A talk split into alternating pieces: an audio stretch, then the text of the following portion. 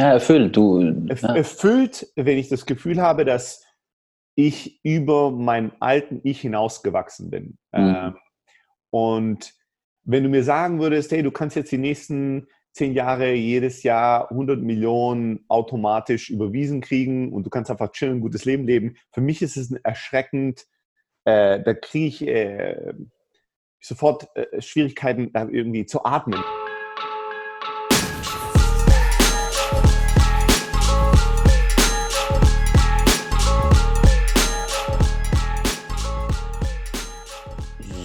Hallo und herzlich willkommen zu einer neuen Folge. Heute habe ich einen sehr besonderen Gast da, denn er ist eine der Personen, die mich persönlich in den letzten ein bis zwei Jahren am meisten beeinflusst haben. Und er ist mit Anfang 20 in Silicon Valley geflogen, hat sich ein One-Way-Ticket gekauft und hat gesagt, ich will Unternehmer werden. Heutzutage, 15 Jahre später, ist er Gründer und CEO von Close.com ist bekannt als Sales Hustler in der Startup-Welt, dazu weltweit als Speaker unterwegs und hat einen sehr bekannten Podcast, The Startup Jet mit Heaton Shah. Außerdem ist er Alumni bei YC, darüber werden wir auch im Podcast reden.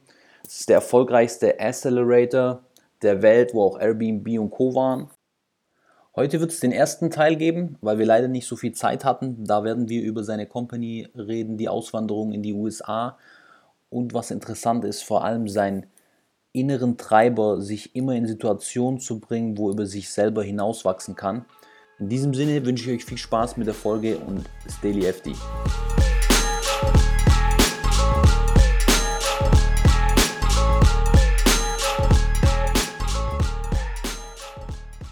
Dass du die Eier hattest, mit Anfang 20 schon zu sagen, du reist nach den äh, nach USA und lässt Deutschland hinter dir, weil die meisten sich das nicht trauen und ich erinnere mich noch an einen, einen Satz, den du zu mir gesagt hast. Du hast gesagt, ey, ich habe mir die DAX-Unternehmen in Deutschland angeschaut und dann in den USA.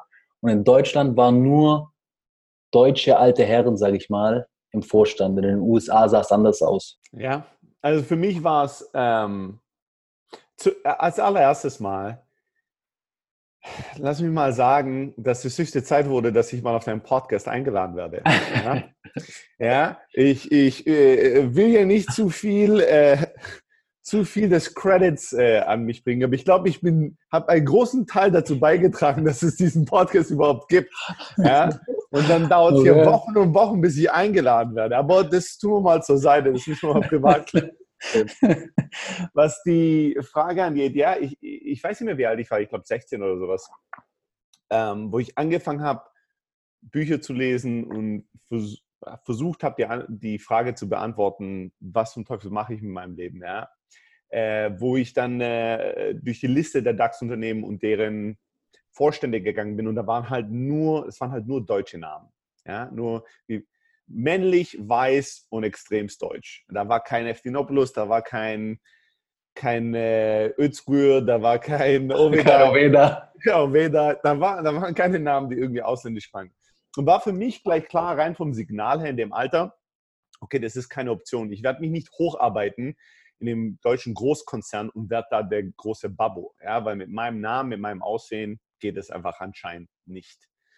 Und äh, dann guckst du rüber in Amerika und äh, wenn es grüne Außerirdische gäbe und die äh, dem Unternehmen viel Profit und äh, Wachstum geben würden, dann würden die hier CEOs sein. Ich weiß, damals habe ich noch äh, einen Artikel gelesen über äh, die damalige Co-CEO, die Inderin war von PepsiCo, von Pepsi. Ja? Und nicht nur war sie war es eine Frau und sie war aus Indien, sondern es war nicht mal, dass sie irgendwie in Amerika geboren war, also äh, indisch-amerikanisch, sondern die hat ja fast ihr ganzes Leben irgendwie in Indien verbracht, hat dann in Amerika studiert, hat traditionell indische Gewänder getragen ja? und Stimmt, war, ja. der, war der CEO eines der größten und traditionsreichsten amerikanischen Unternehmen, ja, Pepsi Cola. Und da war mir klar, in Amerika scheißt, äh, scheißt sich niemand was. Ja? Sobald, solange du Resultate generierst, ist es denen völlig egal, wie du aussiehst, wie du heißt. Ja? Und äh, das war auf jeden Fall einer der Signale für mich zu sagen, ich würde irgendwo sein, wo es kein, keine Limits gibt. Krass, okay, macht Sinn. Trotzdem war es krass, dass du eigentlich so sieben, acht Jahre lang, auch mit Super School, äh, Cool School und anderen Dingen, eigentlich keinen Erfolg hattest mhm. Und dann trotzdem nicht zurückgegangen bist nach Deutschland. Hm. Weil mal, ich sag mal so, der ein oder andere wäre zurückgeflogen nach der Zeit. Vor allem, ich weiß, du hast dein ganzes Geld aufgebraucht. Ja, du und äh, ich habe in, in genau, die äh, ersten zehn Jahren, wo ich in, in San Francisco und Silicon Valley gelebt habe, habe ich bestimmt über 150 äh, Unternehmer aus Deutschland nach, äh, nach Amerika emigrieren sehen, in Silicon Valley eine Firma starten. Und normalerweise war so die Drei-Jahres-Regel, so innerhalb von drei Jahren irgendwann mal sind die meisten, also 99,9 Prozent wieder zurück. Ja, haben sich aus einem oder dem anderen Grund gesagt, das ist es mir nicht wert. Es ist mir zu stressig hier, es ist zu hart hier es ist nicht geil genug, es ist äh, real. Ich gehe zurück und in Deutschland kann ich wieder richtig Gas geben. Da habe ich die Kontakte, da habe ich das Know-how, da da kenne ich mich aus, das ist einfach, fühle ich mich wohler. Ähm, kaum jemand hat es über drei Jahre, packt es über drei Jahre. Ähm, wenn die Frage jetzt ist, warum ich fünf Jahre auf die Fresse gelegt habe und nicht zurück bin, ähm, dann, äh, keine Ahnung, es ist eine gute Frage. Das ist, hat sicherlich mehrere, mehrere Gründe. Ähm, ich glaube, einmal, habe ich eine sehr hohe Toleranz für emotionalen Schmerz. Ja. kann mit mehr, mit mehr schlechter Laune und mit mehr Misserfolgen umgehen wahrscheinlich als, ähm, als einige. Aber ich glaube auch, ich habe nie wirklich, also wenn du mich fragst, ganz ehrlich, hast du je einen Moment gehabt, wo du gedacht hast, vielleicht gehe ich einfach zurück? Den Moment hatte ich nicht.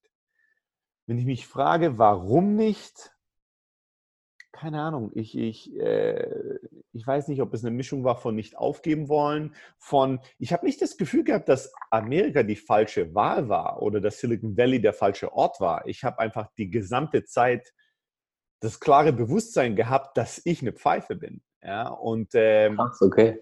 wenn ich zurückgeflogen wäre, dann wäre ich nicht automatisch keine Pfeife mehr, sondern ich wäre einfach es, Dinge würden mir einfacher fallen, weil ich in einem kleineren, in einem kleineren Topf koche, ja, weil ich in einem kleineren, in, einer, in, einer, in einem weniger kompetitiven Markt agiere und da mit weniger Skills und weniger Know-how mehr erreichen kann. Und das ist äh, nicht das, worauf ich Bock habe. Mein Hauptziel war nicht einfach Erfolg haben, mein Hauptziel war Wachstum. Und von da war nie die Frage. Persönlicher Wachstum meinst du? Persönlicher Wachstum, ja. Ja, stimmt, da, das kenne ich ja. Das ist auch heute noch dein krassester Antrieb eigentlich. Das, was ja. dir am meisten Wachstum bringt, unabhängig, wie viel Erfolg es im Außen hat. Ja, ja. Äh, und von daher war nie die Frage, boah, sollte ich zurück? Weil zurück wäre einfacher, aber einfacher war nicht, worauf ich fixiert ja, war. Was mal, ja? ja, du magst auch die Presse zu kriegen. ja, wenn es Wachstum bedeutet, also nicht nur... Ah, das ist krass, dass sich Wachstum so drive. So viel, also ja. verstehe ich gar nicht. Ich, du weißt auch, ich liebe Wachstum, ja, aber es hat schon so, dass ich, dass ich sage, hey, ich habe gewisse Ziele. Für dich ist so Wachstum der Number One Driver. Ja, ich kann dir gar nicht sagen, warum. Ich glaube, ich bin am, ähm, ich fühle mich mal, fulfilled. Ich weiß gar nicht, was Fulfillment auf Deutsch ist. Ich, ja, erfüllt. Du, ja. Erfüllt, wenn ich das Gefühl habe, dass ich über meinen alten Ich hinausgewachsen bin. Mhm. Ähm, und wenn du mir sagen würdest, hey, du kannst jetzt die nächsten zehn Jahre jedes Jahr 100 Millionen automatisch überwiesen kriegen und du kannst einfach chillen, gutes Leben leben. Für mich ist es erschreckend, äh, da kriege ich äh, sofort äh, Schwierigkeiten irgendwie zu atmen. Das ist wie wenn du mir äh, wenn du mir Sauerstoff nimmst vom Raum, weil ich mir denke, was mache ich in zehn Jahren? Mir geht es nicht darum, dass ich es easy und locker habe und gut aussehe oder Erfolg habe. Mir geht es darum, dass ich wachsen will. Und oft, es muss nicht so sein, aber oft für Leute, die so unweise sind wie ich, bedeutet es, mich in Situationen begeben, die weit über meiner Komfortzone hinaus liegen und die dann mit sich unkomfortable Situationen, Schwierigkeiten, Probleme äh, kreieren werden. Ja, ja das, Krasse, das Krasse ist, ich kenne dich ja und ich glaube, wenn du grinden musst, nenne ich es mal, dann bist du wie so in der Zone. Das gefällt dir am besten, ja, weil du dieser, dieser Warrior-Typ bist gibt es ja diese vier Typen: Lover, Magician, Warrior und, und King. Du bist dieser, dieser äh, Warrior-Typ. Und das Interessante ist ja, das Thema, was mal der Rogan angesprochen hat beim äh, Aubrey, dieses, dass Männer brauchen den Fight eigentlich. Die brauchen den Kampf, um sich alive zu fühlen. Und in unserer Gesellschaft heutzutage haben wir nicht so viele oder viele haben nicht diese Kämpfe, die man normal hatte im Tribe. Hey, und man geht mit dem Tribe raus und kämpft, kommt dann zurück, regeneriert. Und ich glaube, bei dir ist es extrem so, dass du den Kampf brauchst und da, daran wächst. Ja. Aber für mich ist es, ähm, also das kann man auch äh, unterschiedlich deuten, aber ich denke nicht, ich bin nicht interessiert an dem Kampf an sich außen, sondern am internen Kampf. Ja, mich in eine Situation begeben, in der ich mich selbst überwinden muss, in der ich meine heutigen Limitationen überwinden muss, in der ich meine heutigen Ängste überwinden muss. Das treibt mich viel mehr an, als rausgehen und gegen einen Markt oder einen Competitor oder jemand anders kämpfen mhm. und den besiegen. Das gibt mir gar nichts. Ja, ich bin, bin nicht jemand, der kompetitiv ist, im Sinne von, der gegen andere gewinnen will. Ja. Das ist viel, viel mehr intrinsisch. Ich will mich selbst besiegen. Bei mir ist es so, ich will ein Ziel erreichen und ich weiß, ich muss wachsen, um mich selber im Endeffekt in die Situation zu geben. Aber bei dir, du liebst die Situation an sich. Das ist interessant, weil du viel besser damit umgehen kannst als ich. Und ich bin noch dabei, das zu lernen. Deswegen weiß ich, ich complain noch mehr als du wenn du mir beim Training sagst, don't complain.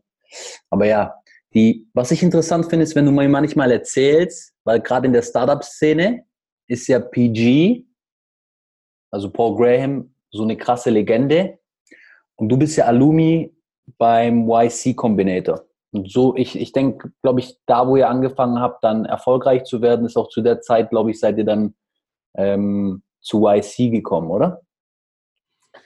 Äh, jein. Also wir sind, äh, als wir zu YC reingekommen sind, hatten wir die drei Monate, wo du durch das Programm gehst, hatten wir extremen Erfolg.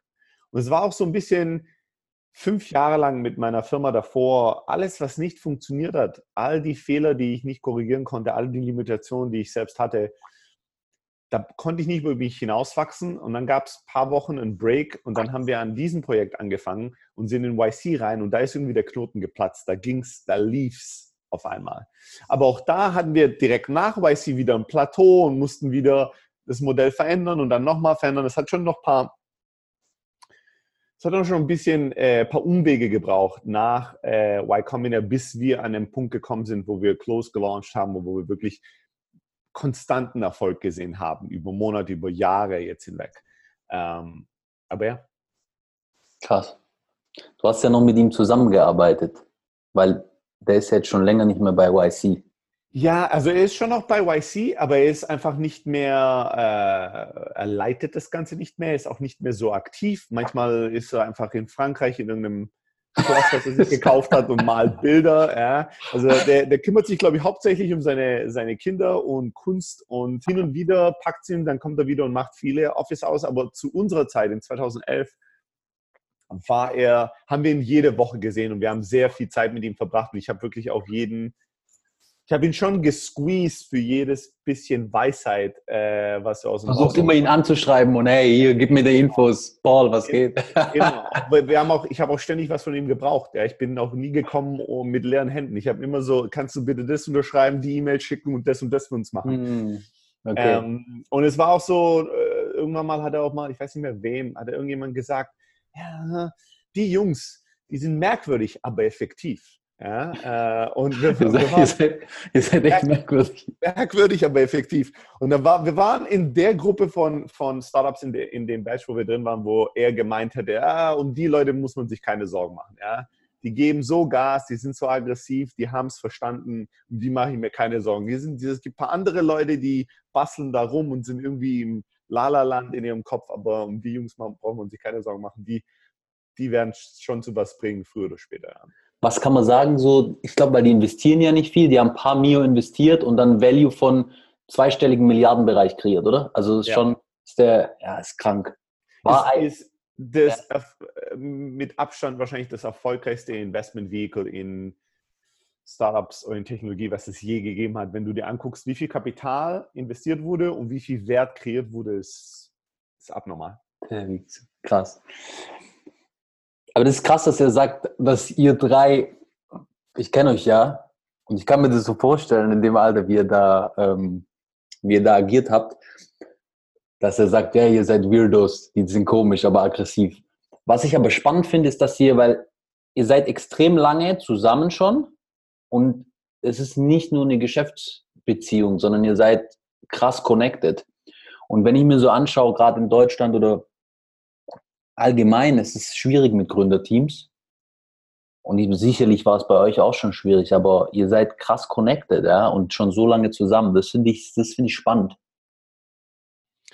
Ja, das ist, ähm, das ist mit Abstand einer der erfolgreichsten zwischenmenschlichen Beziehungen und Partnerschaften, die ich je aufgebaut habe zwischen uns drei. Wir, ich sage auch oft und ich meine es auch, dass in der, die, mit der Firma haben wir viel erreicht bislang. Ich bin auf vieles stolz, aber auf einer der Sachen, auf die ich am meisten stolz bin, ist die Beziehung zwischen uns dreien. Ähm, ich glaube, es gab einige wichtige Momente, die dazu geführt haben. Das eine ist, ich habe zwei Mitgründer, einen davon kannte ich fünf Jahre lang, bevor wir die Firma gestartet hatten. Die gesamten ersten fünf Jahre, wo ich Supercruise gemacht habe und irgendwie nur auf die Fresse gekriegt habe, war er bei eBay und wir waren befreundet. Wir haben einfach Party gemacht am Wochenende, wir haben zusammen gereist und ich habe versucht, ihn davon zu überzeugen, dass er kommt und mein Angestellter wird bei meinem Startup als Programmierer. Und er hat weise genug mehrmals abgesagt, weil er gedacht hat, äh, ich glaube nicht, dass es das wird. Und hat er auch recht. ähm, aber wir kannten uns halt schon fünf Jahre lang, äh, bevor wir angefangen haben, zusammenzuarbeiten. Ähm, das andere ist, wir sind drei kompl komplett verschiedene Charaktere, äh, wie wir kommunizieren, wie wir denken, wie wir agieren, was für Fähigkeiten wir haben. Ähm, aber wir haben schon sehr ähnliche Werte in vielerlei Hinsicht. Ja?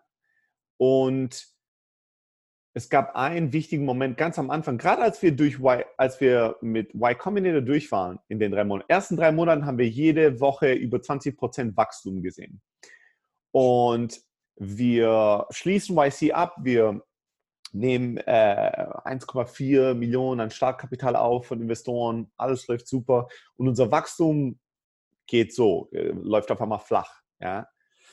Und am Anfang dachten wir, ja, das ist bestimmt wegen dem Fundraising. Wir waren ein bisschen abgelenkt. Äh, es wird sich schon wieder, wird sich schon wieder korrigieren nach oben. Und es tat es nicht. Und dann haben wir mehr und mehr probiert und es ging einfach nicht. Und die Distributions- und Wachstumskanäle, die wir in den ersten paar Monaten hatten, die funktionierten auf langfristige Sicht einfach nicht. Und dann fing der Struggle an. Und dann bin ich wieder in meinen alten Modus, den ich fünf Jahre lang gekannt habe, nämlich den, wenn was nicht funktioniert, dann mach einfach viel mehr davon. Ja, einfach so mit dem Kopf durch die Wand statt mit den Augen durch die Tür. Einfach Hustle, Hustle, Hustle, härter und härter und härter arbeiten. Ja, mit purer Gewalt den Durchbruch schaffen. Und es hat nicht funktioniert. Und meine zwei Mitgründer, der, der Thomas und der Anthony, die sind Programmierer, die sind wesentlich smarter als ich. Die finden generell äh, Brute Force und einfach hart arbeiten relativ dumm. Ja, die sind immer so, was ist die eleganteste Lösung zu diesem Problem, statt wie mache ich das mit purer Gewalt, dass es so ist, wie ich es will. Und die haben irgendwann mal angefangen, keinen Bock mehr zu haben. Ja, die waren so irgendwie, ja, es läuft nicht, scheiße. Und die haben dann an irgendwelchen anderen kleinen Projekten äh, geheim an Wochenenden zusammen rumprogrammiert und haben versucht, irgendwie Spaß zu haben an anderen Sachen, während ich da verbissen versucht habe, die Sache wieder zum Wachstum zu bringen. Und dann hatte ich einen Moment, wo ich das mitbekommen habe und dann ging es ab bei uns im Büro. Ja. habe ich die zwei kurz rund gemacht.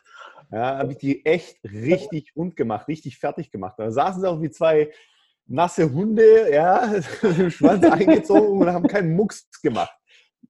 Und danach, also ich habe mich kurzfristig gut gefühlt. Ja. Dann bin ich äh, spazieren gegangen und habe mir überlegt, was mache ich jetzt? Ja, es läuft nicht, die zwei haben mehr und mehr keinen Bock. Und ich kann jetzt entweder versuchen, die zu pushen, dass sie so agieren, wie ich es will. Dann werden sie wahrscheinlich früher oder später brechen. Ja, weil ich hatte es vorher schon ein paar Mal gemacht in verschiedensten Situationen, wo ich Leute gepusht habe, dass sie so agieren und so arbeiten, wie ich das gerne haben will. So habe ich eigentlich, habe ich eigentlich keinen Bock mehr drauf. Okay, wenn ich denke, sie haben Unrecht und wenn man nur hart genug arbeitet, wird es was, dann müssen wir uns vielleicht trennen und ich mache die Sache alleine. Ich so, ja, darauf habe ich erst recht keinen Bock. Ist okay. Vielleicht muss ich gehen und was anderes hart machen und die können easy das weitermachen, wenn ihr Approach der richtige ist. Da habe ich ja keinen Bock. Und dann habe ich mir gedacht, ja, okay, wenn dann die einzige Option ist, dass ich mich anpasse. Statt dass die sich mir anpassen, was ist, wenn ich mich de denen anpasse? Ich habe fünf Jahre lang meinen Approach versucht, das hat überhaupt nicht funktioniert. Vielleicht muss ich dieses Mal ein bisschen flexibler sein. Und wenn es nicht funktioniert, vielleicht nicht einfach mit Biegen und Brechen versuchen, das Ding zum Funktionieren zu bringen. Und das andere, was mir, äh, der, der andere Aha-Moment, den ich hatte, war, dass mir gedacht, hey, in den letzten Wochen, ich habe die zwei so viel kritisiert, ich habe so viel auszusetzen an deren Persönlichkeitsfehlern und die Art, wie die bestimmte Dinge tun. Haben die mich je kritisiert? Nein. Versuchen die mich zu verändern? Nein. Bin ich perfekt und gibt es nichts an mir, was Nein. nicht auf den Sack geht? Nein. Nein. Und dann hatte ich so einen Moment, wo ich auch wieder gedacht habe, okay, also entweder ich akzeptiere sie mit ihren Stärken und Schwächen und versuche sie nicht zu verändern, oder ich verpiss mich und suche mir Leute, die so perfekt sind, dass ich nichts verändern will. Und das war das erste Mal, wo ich mental tatsächlich Leute, mit denen ich stark gearbeitet habe, komplett akzeptiert habe. Mhm. Davor war ich immer im Business des, ich will die anderen verändern, verbessern. Ich habe immer rumgedoktert an allen, die für mich gearbeitet haben oder mit, an, mit mir gearbeitet haben. Ich habe immer deren Schwächen gesehen und versucht, an denen zu doktern, zu arbeiten, ähm, Dinge zu verändern. Und da habe ich zum ersten Mal die Entscheidung getroffen, dass ich sie so, wie sie sind, komplett akzeptieren kann, wenn sie mich akzeptieren, dass ich mich auf deren Stärken konzentriere und dass ich dieses Mal mal einen anderen Approach versuche. Und dann habe ich denen erzählt, hey, lasst uns mal an der Sache weiterarbeiten, aber vielleicht versuchen wir kreativ an anderen Ideen zusammenzuarbeiten und zu gucken, ob wir was anderes finden, was irgendwie besser ist. Und so sind wir dann auch in die Idee reingeraten, dass wir Elastic Sales gemacht haben, was so ein Outsourced Sales Team on Demand war. Und das hat dann zu Close geführt. Ja? Das, was du ja heute machst, genau. Das, seit sieben, sieben Jahren. Ja, Oder? seit, seit äh, Januar 2013 haben wir Close gelauncht. Äh, wir haben daran gearbeitet seit 2012. Ja? Also acht Jahre. Und wir über die letzten acht Jahre, wo wir zusammenarbeiten, war es echt so, dass wir wir sind durch viele Hochs und Tiefs. Wir haben völlig verschiedene Lebenswege auch genommen. Ja, der eine von uns war gefühlt zwölf Jahre alt. Ja, äh, der Thomas war so jung. Ich glaube, der war 22 oder so, als er mit uns angefangen hat. Äh, und äh, musste irgendwie lernen, wie man sozial Freundschaften pflegt und irgendwie interagiert, weil der war der totale äh, IT-Roboter, ja, der krasse Programmierer, aber so mit Menschen hatte, den Chip hatte man noch nicht äh, abgegradet. Hoffentlich hört er jetzt den Podcast nicht an. Also wenn ja, der kennt das alles, der kennt das, das sind keine News. ja. Und ähm, Anthony war auch komplett anderen, auf einem komplett anderen Fahrbahn unterwegs. Ich habe irgendwie extrem früh in der Zeit irgendwie ein Kind gekriegt und geheiratet und ich hatte auf einmal andere Probleme. Ja, Kinder, dies, das, jenes. Die Jungs waren irgendwie am Party machen und äh, versuchen irgendwie eine coole Bachelorzeit zu haben. Und mhm. wir hatten Hochs, wir hatten Tiefs. Ähm, und wir haben uns immer gegenseitig extremst unterstützt. Es war auch immer so, wir haben eine Kultur zwischen uns drei kreiert, wo ähm, man nicht nach Dingen verlangt, sondern wo man quasi jeder steht für die anderen ein. Ich weiß noch, wo ich das erste Kind gekriegt habe, da hatten wir uns, haben wir uns noch relativ geringe Löhne gezahlt. Und dann hat einer der Mitgründer gesagt, so, also ich wollte jetzt mal verkünden, ich habe Steli seinen Lohn erhöht um 40 Prozent. Ähm, unsere zwei Löhne bleiben gleich, der hat jetzt ein Kind, der braucht mehr Geld. Ja? Und dann war ich so, baff, klar, wow, shit, ja, können wir uns das leisten, aber wie ist es dann mit euch? Solltet ihr da nicht auch mehr kriegen? Es war überhaupt keine Diskussion. Der, nee, halt die Fresse, wir zwei sind Single, wir brauchen nicht mehr Geld, du hast ein Kind, ist in Ordnung, es wird sich schon irgendwie ausgleichen, wenn die Zeit kommt. Und dann gab es andere Situationen, wo ich für jemand anders eingestanden bin, gesagt habe, hey, der, du brauchst vier Wochen Urlaub, hier, dein Ticket ist gekauft, geh, wir zwei, wir schmeißen den Laden. Und so waren wir immer füreinander da, ohne dass, dass man quasi für sich selbst kämpfen musste. Und das kreiert natürlich extrem viel ähm, Goodwill und, und Trust. Und über die Jahre haben wir äh, unsere Beziehung, unsere Partnerschaft heute ist viel enger, als sie am Anfang war. Und es ist so selten. Nach acht Jahren können sich Leute normalerweise nicht mehr sehen, nicht mehr. Ja, genau. Deswegen war die so Frage ja. aufgebaut. Krass. Ja. ja, und bei uns ist es besser denn je. Krass. Du bist ja gerade in New York. Ja. Und ihr seid ja jetzt insgesamt 40 Leute, glaube ich und weltweit verteilt. Ja. Ah, krass. Letzten Monat war es noch 40. Ähm, und ihr seid remote aufgestellt. Das heißt, jeder arbeitet irgendwo von der Welt aus. Ja?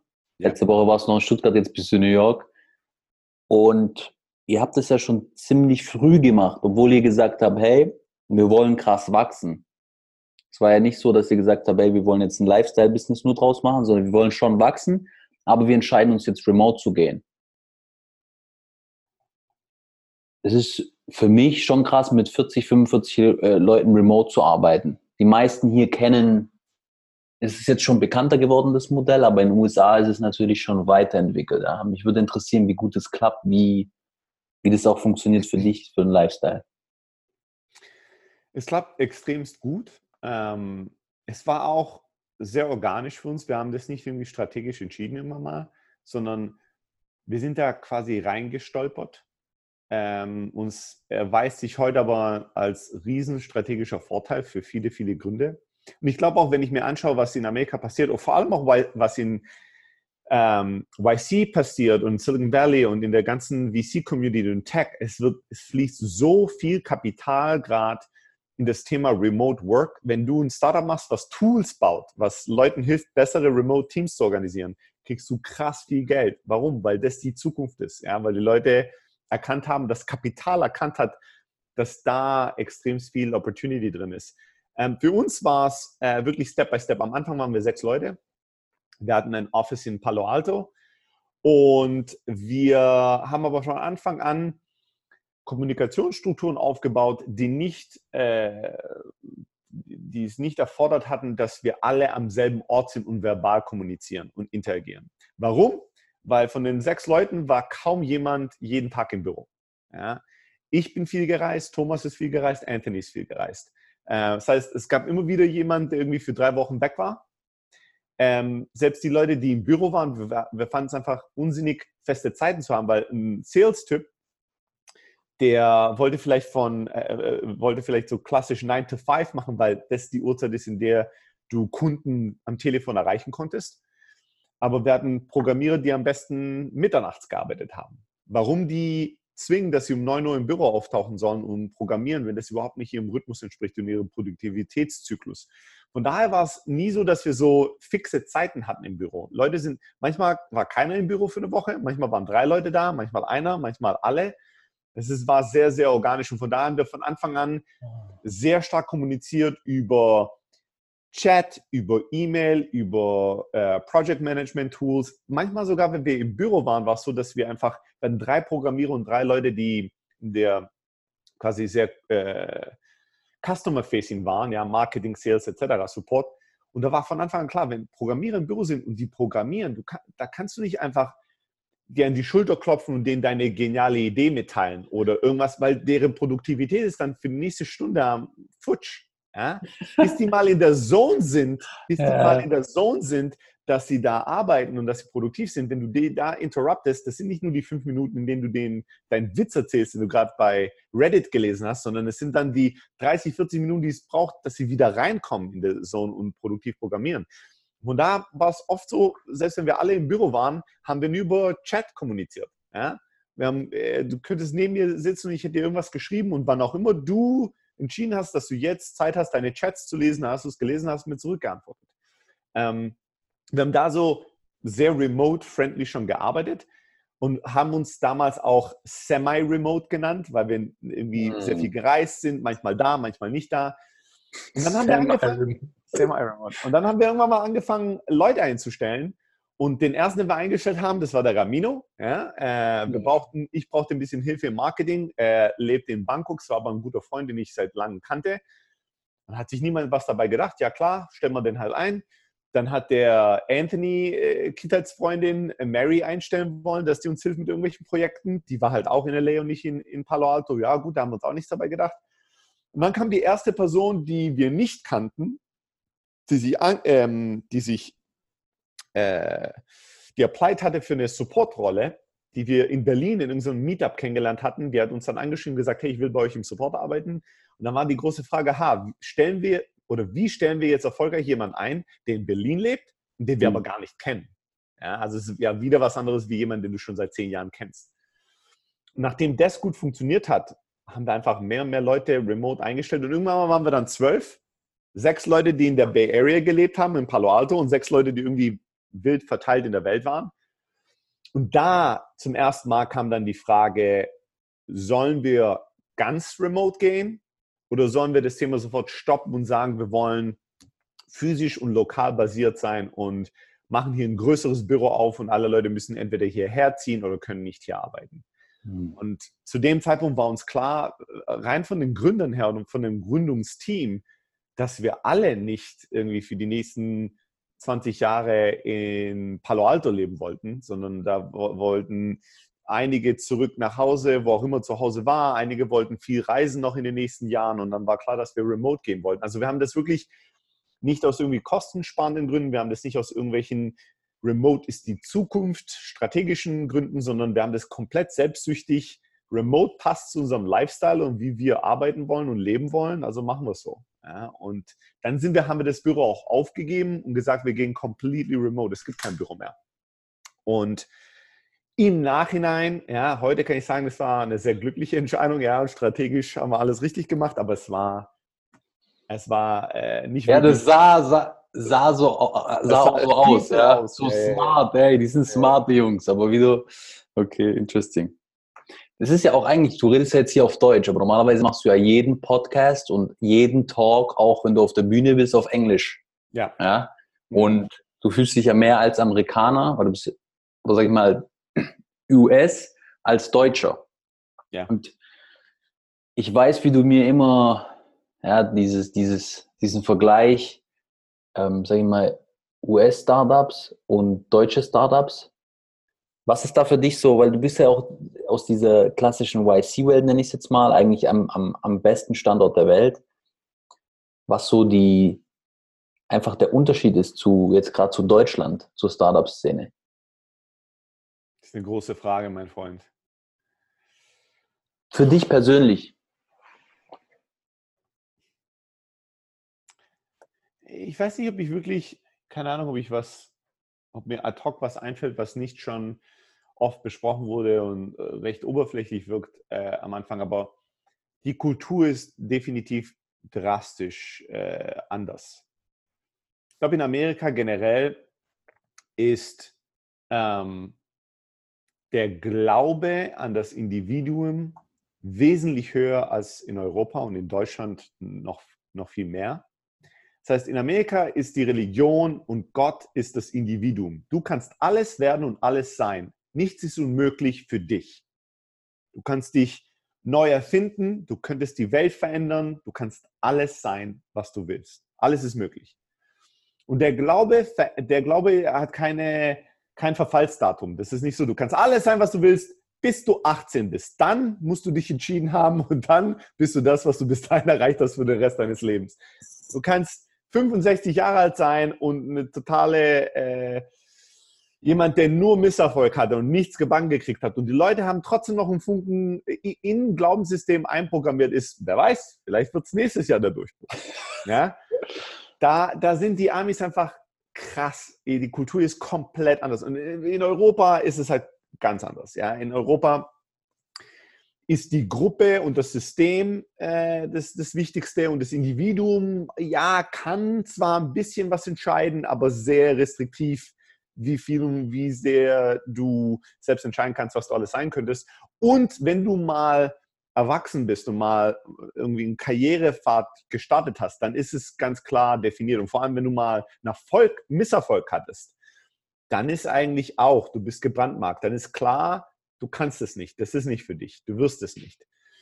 Und wenn du dir diese zwei großen Unterschiede überlegst, das, das hat natürlich viele Domino, das hat einen riesen Dominoeffekt. Warum sind Amerikaner mehr risikofreudig? Wir reden immer davon, die Amis, die machen Risiko, die sind mehr risikofreundlich als Europäer. Risiko ist gar kein Problem für die. Warum?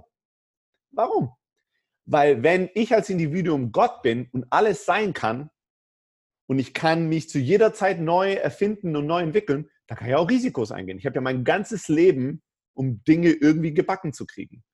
Und ich kann viele Misserfolge haben und dann mich immer noch neu erfinden und neu definieren wenn ich in einem Land lebe, wo ich das nicht kann, dann ist jedes Risiko, könnte den Rest meines Lebens definieren. Ja? Und das hat natürlich eine ganz andere, ein ganz anderes Gewicht. Und von daher.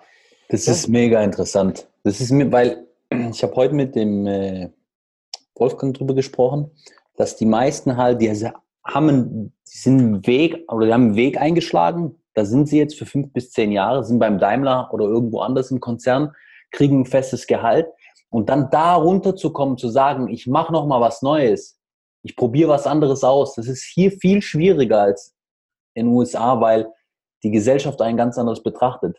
Und dieses emotionale Loslassen und auch materiell zu sagen, hey, ich muss jetzt nochmal von 3000 Meter auf 0 Meter runter, um auf 5000 Meter zu können. Dafür muss ich mein, sage ich mal, meine Vierzimmerwohnung gegen eine Zweizimmerwohnung austauschen. Die anderen betrachten mich ganz anders. Das ist, mir war das schon klar und jetzt, wo du es erzählst, aber jetzt gerade hat es nochmal mehr Klick gemacht, weil ich es heute schon mal im Gespräch hatte. Das ist echt krass, wie wenn man ein, also es ändert sich auch natürlich und Menschen probieren was aus, aber in den USA, ja, da morgen, gestern war ich noch Physiotherapeut und übermorgen bin ich Immobilienmakler. Und das ist ganz natürlich dort. Ja, krass. Oder noch krasser, äh, heute war ich äh, ein Arzt und morgen bin ich äh, Schauspieler. Ja, ja, krass. Stell dir das mal vor in Deutschland. Du hast irgendwie eine Top-Position, die in der Gesellschaft voll angesehen ist und dann sagst du, ich will Künstler dann oder sowas. Da, das, damit, da das, flippen die aus. Da flippen die aus. Das, das computet nicht. Das, das, das, funktioniert nicht. Ja? Äh. Und das ist hier äh, auch jetzt nicht so, dass jeder Arzt morgen Schauspieler wird oder sowas. Also so krass ist es nicht. Aber wenn jemand sagt, hey, ich bin jetzt in LA, ich will äh, Künstler werden und ich war aber Arzt, dann sagen die, oh, krass, geil. Also du bist vom Arzt, folgst du jetzt deiner Passion, Chapeau, ja, geil.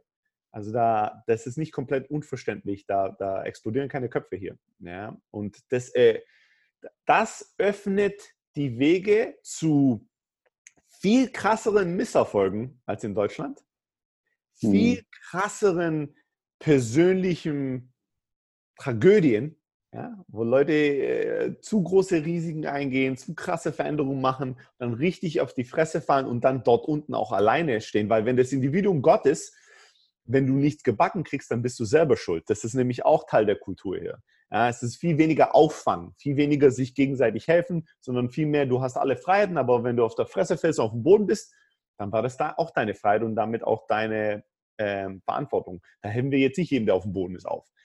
In Deutschland gehst du kleinere Schritte. Es geht vielmehr auch um Status erreichen und dann festhalten. Ja, ähm, ich glaube, kulturell vielmehr die Idee, wie können wir das, was wir haben, nicht verlieren, als wie können wir das, was möglich ist, erreichen und akquirieren. Das ist halt eine ganz andere Mentalität. Das führt dann zu ganz vielen unterschiedlichen Entscheidungen und einer ganz anderen Kultur. Sehr interesting. Ich habe auch der letzte überlegt, weil das ist dieses, dieses ambiguous Thema, diesen Wechsel, ja. Jetzt bin ich noch CEO, das ist diese, wie hast du sie genannt, diese Hero Journey von diese griechische hier? Ja, nein, nein, äh, das war der ähm, Naval, oder? Naval, ja, bei, bei Joe Rogan, wo er darüber geredet hat, früher wie quasi die, ähm, äh, wie sagt man, Ancient Greeks, die alten Griechen halt, ja, die, äh, da war die Idee des, des Lebensarcs, I don't know, des Lebenwegs, dass du irgendwie ein äh, bisschen äh, eine junge Person, ein junger Mann, sagen wir mal, du gehst zur Armee und bist ein Krieger. Dann kommst du zurück aus dem Krieg äh, und fängst äh, ein Geschäft an in der Stadt und bist ein Geschäftsmann. Dann kommst du in eine Lebensphase, wo du das Geschäft abgibst und du gehst in die Politik ja, und versuchst irgendwie die Stadt zu verändern, die Politik weiterzubringen. Und dann gibst du die Politik auf in den letzten Jahren deines Lebens wirst du äh, äh, Philosoph. Ja, und du hast quasi so ein volles Leben, ja, vom Krieger zum Unternehmer, zum Politiker, zum Philosoph. Und wir haben uns schon oft darüber unterhalten, äh, wer sind die Menschen, zu denen ich, wir uns am meisten hin, hingezogen fühlen. Für mich definitiv sind es Leute, die eine Vielfalt mit sich bringen, die äh, nicht irgendwie einen linearen Lebensweg und Identität ihr ganzes Leben haben, sondern die vielschichtig sind. Das viel interessantere Menschen und ein viel interessanteres Leben. Und da kommt es wieder zu die Idee, dass du nicht irgendwie du bist mit 18, bist du in der Armee und bist Krieger und jetzt bist du bis in die Rente Krieger und dann bist du ein ein Rentner, der Krieger war. Ja, das ist es. Das ist ja, ja, genau. Das ist ja dieses eher deut, sag ich ja. mal, Konzept hier. Ja. Genau. Ich glaube auch dieses, da muss ich der letzte drüber nachdenken, dieses Thema so ambivalent zu sein, ähm, wieso dir das zum Beispiel auch so, so gefällt, dass du so diese ganz krasse herzliche und warme Seite hast, so super lieber Typ, aber wenn es dann auch um Business geht, bist du so eiskalt hart manchmal, ja, ähm, und also so komplett auch gegensätzlich, ja, es ist schon interessant, ähm, ich denke, viele, viele haben das in sich und leben es nicht. Ja? Viele Leute sind eigentlich ambiguous, mehr als, mehr als wir denken. Ja? Weil wir denken immer, es gibt wenige, die so, so krass ambiguous sind, aber ich denke, es sind die meisten, die leben es nur nicht. Ich glaube, wenn du dir das Leben generell, die Natur anschaust, ja, wo äh, wo, äh, sind Ökosysteme oder Organismen am gesündesten? Ist, äh, wenn du Vielfalt hast, wenn du Stimulation hast aus verschiedensten Bereichen. Ähm, Inzest führt zu Decline und zu Tod. Ja? Inzest, wenn du nur dieselben Ideen, denselben Organismus, die sich gegenseitig befruchten, da geht die Qualität nicht hoch ja? Der, der Organismen, sondern sie geht dramatisch runter. Ja? Äh, in dem Moment, wo du verschiedenste, vielfältigste Systeme und Organismen hast, die sich gegenseitig befruchten und stimulieren, hast du das, die, die reichste Manifestation des Lebens in meiner, äh, äh, in meiner Meinung. Und genauso ist es auch im Individuum. Ich glaube, kein Mensch ist eindimensional. Ja, wir haben alle, wir haben alle so viele Seiten in uns ähm, und so viele Dinge, die auch gegensätzlich sind. Und ich glaube, dass oft in der Gesellschaft versuchen, versucht die Gesellschaft und wir dann auch selbst, uns diese Gegensätzlichkeiten aus dem System auszutreiben, sodass wir cohesive sind, dass wir Sinn machen. Ja? Das ist so ein. Dass die Schublade passt, dass der Narrative dass passt. Alles, was ich bin, passt in eine Schublade, die jeder verstehen kann, ja? jeder organisieren kann. Ähm, aber am Ende des Tages, meiner Meinung nach, wird dadurch, wirst du nicht dadurch besser und du machst die Welt und deine Umgebung nicht dadurch besser, sondern ärmer und schlechter. Ja? Und von daher, du weißt es, wenn du dir meine Freunde anguckst, angefangen bei dir, ja, das ist ja äh, perfekte Beispiel. Du bist ein Schwaber, ja, ein Schwabe und ein Araber, das passt ja gar nicht zusammen. Das ist absolut gar nicht. Und das ist bei dir auch so. Das ist auch schwierig, in manchen, Sachen, in manchen Sachen bist du der krasseste Schwabe, ja, so unangenehm und so. Und in anderen Sachen bist du der krasseste Araber und es passt eigentlich nicht alles zusammen. Es macht dich aber vielfältig und interessant. Und so geht's, wenn du dir alle meine Freunde äh, anschaust, so geht es wirklich die Reihe runter. Ja, das ist interessant. Ähm, das ist bei dir du bist, des, du bist ein Software-CEO, der wie kein anderer über UFC und MMA Bescheid weiß. Du weißt, du weißt, du weißt, der, der Onkel vom Trainer, von dem, der bei Balaton, äh, sag ich mal, kämpft, kennst du seine Story. Und das ist auch krass, ja. Also wissen vielleicht gar nicht so viel, wie krass du zum Beispiel im MMA oder im Fighten ähm, das ist auch ambiguous. Ja, es ist eine andere Schicht und du liebst es. Du findest, also es gibt kaum jemanden, den du triffst, den wir gemeinsam kennen, den du nicht davon erzählst, dass ich jedem Kämpfer seine Großmutter ihre Wochenendpläne kenne. Ja. Aber ja, es ist ähm, ja, also für mich mittlerweile, ich habe mich jetzt seit keine Ahnung, ich habe mich 30 Jahre oder 25 Jahre lang mit Unternehmertum beschäftigt und dann 10 Jahre intensiv in Silicon Valley mit Tech, Startup etc. pp. Es ist immer noch ein Riesenteil meines Lebens, aber wenn ich in, in meiner freien Zeit nichts anderes tun würde als Tech-Blogs lesen, immer noch, nur eine Schiene fahren den ganzen Tag. Ähm, viele meiner besten Ideen kommen aus dem, dass ich in anderen Dimensionen spiele, in anderen Bereichen spiele, Leute kennenlerne, die komplett andere Sichtweisen haben. Ähm, ich, ich kann es mir nicht vorstellen. Ich glaube, es gibt Menschen, die können extrem erfolgreich sein im Eindim, in der Eindimensionalität. Ich sage nicht, dass da kein kommerzieller Erfolg drin steckt, aber menschlicher Erfolg. Ja, wie weise bist du? Wie viel bereicherst du das Leben deiner Umgebung, wenn du komplett eine Schiene fährst, eindimensional denkst, lebst und agierst über dein gesamtes Leben? Da habe ich große Zweifel. Ist ja auch krass, wie viel mental da drin steckt im Fighten oder im MMA. Ja. Das ist ja, was für dich so appealing ist, weil du ja vorher auch meintest, und ich kenne dich ja, dieses Thema der innere Kampf. Ja, du liebst ja diesen inneren Kampf so und das ist ja beim Fighten extrem krass. Das ist der einzige Grund, weswegen ich, ähm, nachdem ich das erste Mal in der Kickboxing-Klasse gegangen bin, warum ich wieder zurückgegangen bin. Mhm. Ja, ich habe angefangen damit, weil ich äh, meinen ersten Sohn hatte, äh, in dem Jahr krass Stress hatte mit der Firma, viele, viele Leute entlassen musste, einfach mega, mega Stress, äh, stressige Zeit gewesen ist und ich in der Zeit äh, fast 10 Kilo zugenommen hatte. Und angefangen habe, Rückenschmerzen zu haben, wenn ich meinen, meinen Kleinen hochgehoben habe als Baby und mir gedacht habe, ey, ich bin 30, ich habe Rückenschmerzen, das geht gar nicht. Und dann bin ich zum ersten Mal aus der Not in einen Gym gelaufen, gesagt, okay, irgendwas Sportliches muss ich machen. Dann gab es eine Kickboxing-Klasse und dann dachte ich, ja, ich habe keine Ahnung, wie ich die Geräte hier betätigen soll, dann gehe ich halt da mal rein. Und da hatte ich eine sehr intensive Erfahrung. Ja. Ich habe irgendwie nach den ersten drei Minuten Seilhüpfen springen, war ich schon fertig mit der Welt. Ich war absolut am Limit und am Ende. Das hätte ich gern gesehen. Ja, ich war fertig. Und dann habe ich, war das ganze Ding irgendwie 360 Grad bespiegelt. Dann konnte ich mich also die gesamte Zeit beim, äh, beim Abkacken mir selbst zuschauen dabei. Ja, und dann ist mein Ego voll abgegangen. Und dann fing die Klasse an und es gab irgendwelche 13-jährigen Mädchen, die voll Gas gegeben haben und ich sah aus wie der Vollmongo, ja, weil konnte mich nicht bewegen, konnte gar nichts, sah scheiße aus.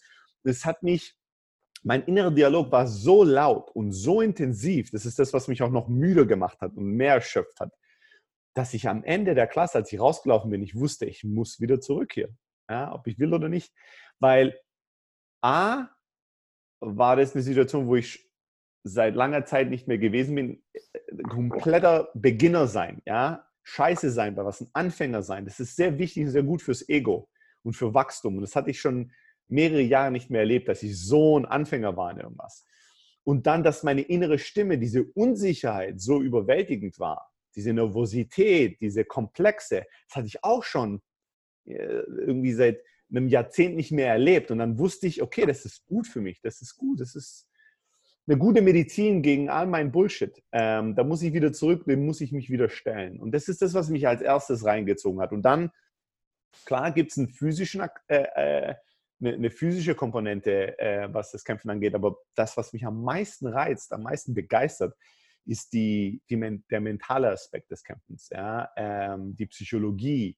Äh, da habe ich auch so viel gelernt über die Jahre auf, auf einer anderen Dimension, die man ist was anderes, irgendwie Mitarbeitergespräche zu führen oder Sales-Verhandlungen zu führen und irgendwelche Psychologiebücher zu lesen.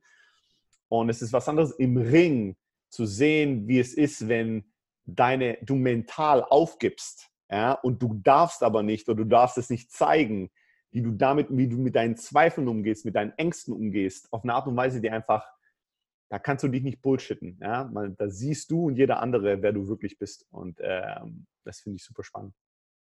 Krass, sehr geil. Wir haben jetzt, ähm, ich würde mal sagen, wir machen das als Teil 1, weil ich weiß, du musst los. Du hast leider wieder nicht genug Zeit für mich eingeplant. Und wieder zu spät gekommen. Äh, für die Zuhörer, ja, die das vielleicht nicht sehen, aber ich habe oh.